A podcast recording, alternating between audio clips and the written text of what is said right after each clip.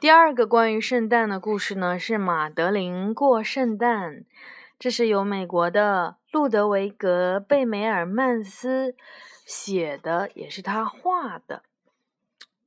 巴黎有一栋老楼房，藤蔓爬满墙，里面住着十二个小女孩，常常排两排。每天九点半，他们准离开，不管刮风还是下雨，总是直直的两排走出来。最小的这个就是马德琳。谁是马德琳？太多了。最小的就是马德琳。为什么他是最小的呢？你觉得他是马德琳是不是啊？这个个子这么高，我认为应该是他。你看看他的头发是不是红色的？等一下，我们来看看这个马德琳小朋友是不是红头发的小朋友？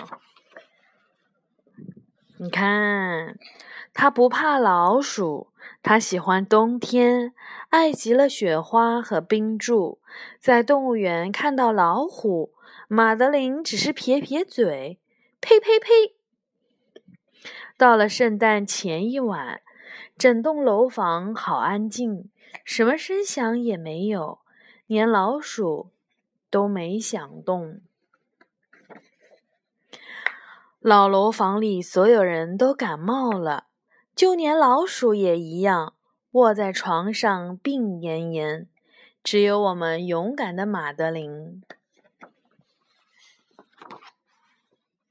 起床忙活，还觉得，嗯，一切都不错。突然响起了敲门声，马德琳停了停，该不会是圣诞老人？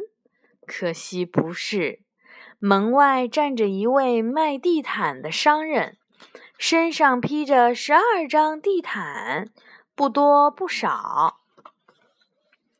看，马德琳说：“早晨起床，我们的脚再也不会冰冰凉。”依我看，克拉菲老师说：“你做的真不错。”马德琳给了商人几法郎，谢谢你帮了我们的大忙。没有了地毯。商人越来越冷，冻得直打颤。我真蠢，卖光了地毯，他直打哆嗦。天气这么冷，我该怎么办？他想要回地毯，他真会这么做吗？他真的回去了，回到马德琳住的那栋老楼房。他再也没法动弹，浑身冻得冻得硬邦邦。马德琳忙前又忙后，想着法儿让他动一动。这个地毯商其实也是一个魔法师，又瘦又高，勇敢的吃了药。这个魔法师一边吞药丸，一边说：“马德琳，告诉我你想要什么。”马德琳说。我做了美味的晚餐，请帮我把这些碟子都洗完。要是你帮忙，我就去看看能不能找到一棵圣诞树。他看了一眼魔法界，一副出神的样子。脏碟子自己洗干净，还全部跳回了架子。他庄严地念起了咒语。阿布拉卡达布拉，布拉卡达布拉，卡拉达布阿拉达卡拉啊！咒语是怎么念的？